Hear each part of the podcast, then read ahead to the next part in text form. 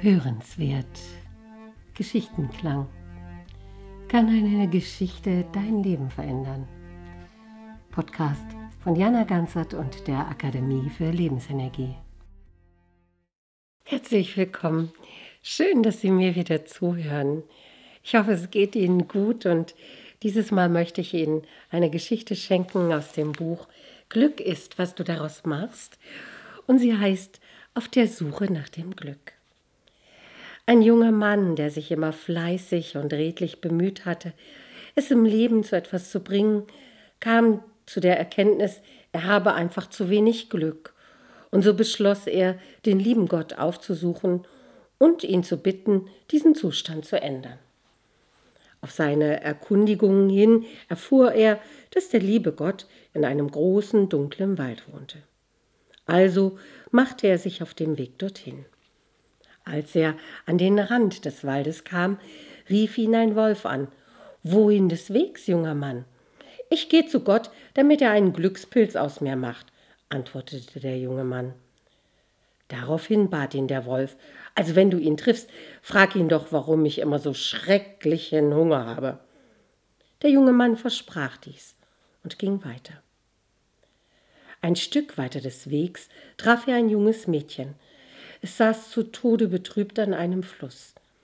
Als der junge Mann an ihr vorüberging, fragte sie ihn, Wohin gehst du, junger Mann? Ich gehe zu Gott, damit er einen Glückspilz aus mir macht, antwortete dieser. Ach, wenn du ihn siehst, frag ihn doch bitte, warum ich immer so traurig bin, bat ihn das Mädchen. Ich werde ihn fragen, versprach der junge Mann und ging weiter. Nachdem er flussaufwärts gegangen war, hörte er einen Baum, der am Wasser stand, rufen Junger Mann, wohin gehst du? Ah, zu Gott, er soll einen Glückspilz aus mir machen, antwortete der junge Mann. Ach bitte, wenn du ihn siehst, frag ihn doch, warum ich immer so durstig bin, obwohl ich hier am Wasser stehe, bat ihn der Baum. Ja, klar, das mache ich, sagte der junge Mann und zog weiter. Und wirklich, in der Mitte des Waldes traf er den lieben Gott. Lieber Gott, sagte er, ich bin gekommen, damit du einen Glückspilz aus mir machst. Bisher habe ich das ganze Leben lang immer nur Pech gehabt. Findest du nicht auch, dass das ungerecht ist und ich zur Abwechslung mal etwas Glück haben sollte? Der liebe Gott sagte nur, okay. Und der junge Mann konnte seine Freude kaum im Zaum halten und wollte sich schon aufmachen, um von nun an ein glückliches Leben zu führen. Da fielen ihm aber noch die Fragen der drei ein, die er auf dem Weg zu Gott getroffen hatte. Er trug sie dem lieben Gott vor, und er beantwortete sie. Nun aber hielt ihn nichts mehr. Er eilte zurück, um nichts von seinem Leben zu versäumen.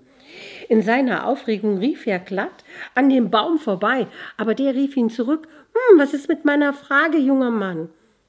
Ach ja, rief dieser über die Schulter nach hinten Gott meinte, du kriegst nicht genügend Wasser, weil zwischen deinen Wurzeln und dem Wasser ein großer Schatz vergraben liegt.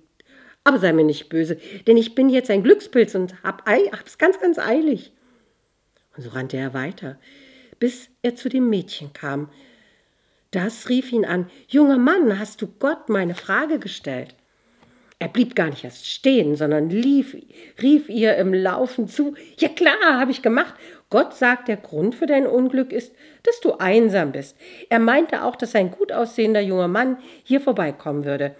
Ihr könntet euch ineinander verlieben und glücklich sein, euer ganzes Leben lang. Aber jetzt muss ich weiter, denn ich habe ja ab sofort Glück.